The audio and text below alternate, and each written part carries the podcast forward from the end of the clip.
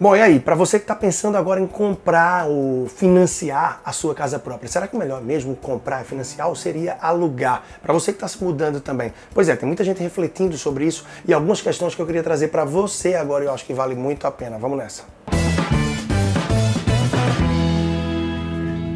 Pois é, uma questão que bate aí pesado para muita gente, né? E que no passado, não tão distante, não se tinha dúvidas. O que, é que as pessoas faziam normalmente? Casou, quer casa, então já comprava logo, entrava no financiamento, até porque a educação aí que vem dos nossos pais é o seguinte, né?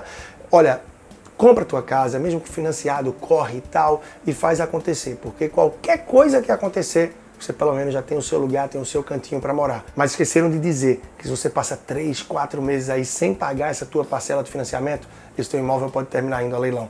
Então, essa é a realidade e que a gente desconhecia. E muitas pessoas se prejudicaram com isso. E na verdade, o que eu costumo dizer é que, em relação a comprar, vender uma casa, morar de aluguel, morar em casa própria, nunca é uma questão só financeira. É uma questão que envolve muito o lado emocional também. Às vezes do homem, às vezes da mulher, enfim. A família pode ter diversos pensamentos em relação a isso. Por quê? Tem gente que não se vê morando de aluguel, porque já quer reformar a casa, deixar de um jeito mais pronto, não se vê sendo pego de surpresa e tendo de se mudar, fica com esse fantasma ratificando, nunca é uma questão só financeira, tem muito esse lado. E o que tem que pensar é, o ideal seria que a gente conseguisse comprar esse imóvel à vista. Só que a gente sabe, os valores do imóvel no Brasil, o valor de uma casa, de um apartamento, de modo geral é bastante alto e não se consegue juntar aí da noite para o dia. Salvo algo que você já venha a ter de herança, um prêmio que ganhou uma Mega Sena, você vai conseguir isso. Caso contrário, vai precisar sim trabalhar muito, juntar um valor por um longo tempo para que você consiga comprar à vista ou a alternativa do financiamento, a qual você vai pagar também no longo prazo, só que você vai pagar juros, acessórios, a taxa de administração e seguro que vão fazer com que você tenha uma parcela aí bem robusta de financiamento por longo prazo e que você vai carregar na vida, independente do momento que estiver vivendo. Seja numa fase de ter filhos, aumentar a família, de desemprego, redução de renda, de abrir um negócio, de um problema de saúde, essa parcela de financiamento vai te acompanhar. É a melhor coisa a fazer? E por que não?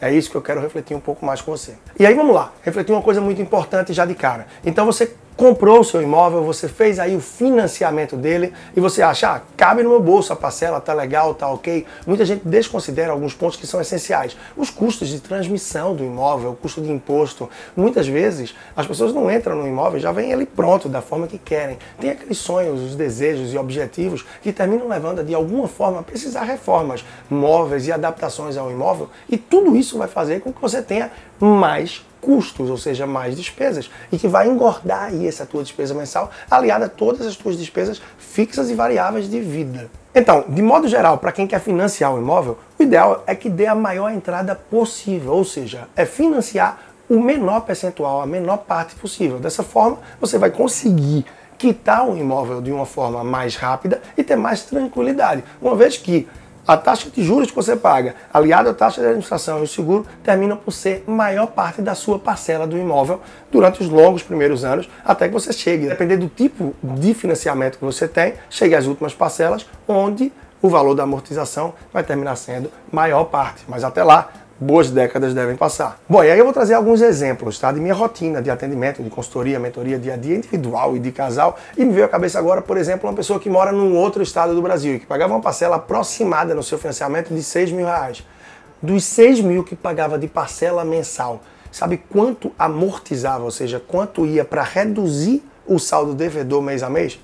Cerca de R$ 2.500, R$ 2.600. Ou seja, os outros R$ 3.500, R$ 3.400 iam basicamente para seguro, juros, taxa de administração e demais acessórios. Então, de modo geral, você vai observar que até 30% do valor da parcela é o que se amortiza do saldo devedor. Estou recordando aqui um outro caso de uma pessoa que pagava 2.400 da parcela para o seu financiamento, isso em diferentes bancos que estão me vindo aqui à cabeça, tá? E dos 2.400, apenas 700 e poucos reais era o que amortizava do saldo devedor. E aí eu vou para um caso de um casal mais específico aí que eu fiz o trabalho e que pagava por mês entre o valor da parcela do financiamento, que era cerca de R$ 2.200, o valor de condomínio, IPTU e de todas as taxas para que você more numa casa própria. Isso totalizava por mês a despesa de 3 mil reais. Isso mesmo, 3 mil reais para as despesas de manutenção desse imóvel, tá bom? Então vamos lá, diga-se de passagem, dos 2.200 que pagava, cerca de 600 reais era o que amortizava do saldo devedor. Mais uma vez, não alcançava nem 30% aí, tá bom?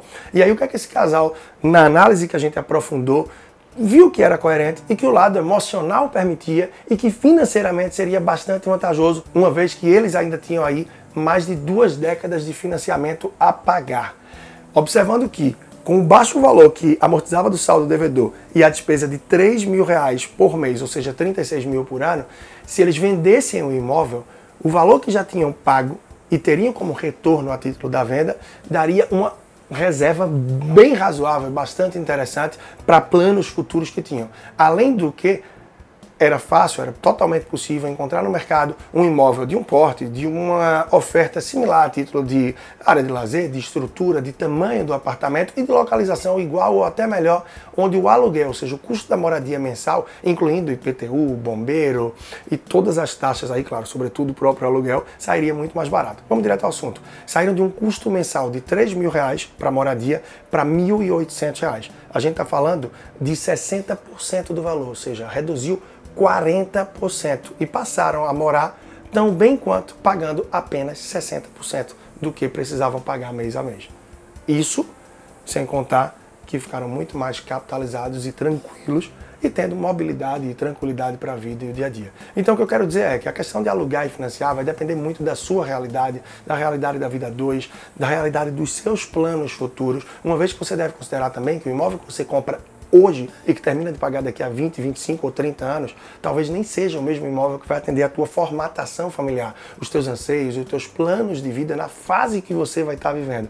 Então pode ser muito interessante, sim, se você está na dúvida, viver um tempo de aluguel, conversar, afinar as cordas para ver se isso pode atender de alguma forma a tua necessidade. E muita gente fica com receio disso. Ah, e se o dono do imóvel precisar repassar para um filho ou ele precisar o imóvel de alguma forma, então se você vê mais longevidade naquilo que quer fazer, procura uma pessoa que tenha vários imóveis. Normalmente as pessoas que têm vários imóveis, o risco dela querer tomar de você por alguma razão pessoal é muito menor, porque é um investidor. Então, ele vai ter outras ofertas, outras possibilidades e você vai estar com essa chance aí de ter que se mudar repentinamente minimizada. Bom, eu fico por aqui, o assunto eu acho que foi rico, a reflexão está aí para você, vale a pena fazer. Se achou interessante, compartilha com as pessoas que achar que vale a pena, que estão vivendo esse momento, deixa algum comentário aqui na mídia que você está acompanhando e, claro, se não está inscrito, se inscreve agora, seja no meu YouTube, no podcast através do Spotify, Deezer, SoundCloud e Apple Podcasts e conheça mais o meu trabalho no Instagram, arroba personal financeiro e no leandrotrajano.com. Um grande abraço e até a próxima.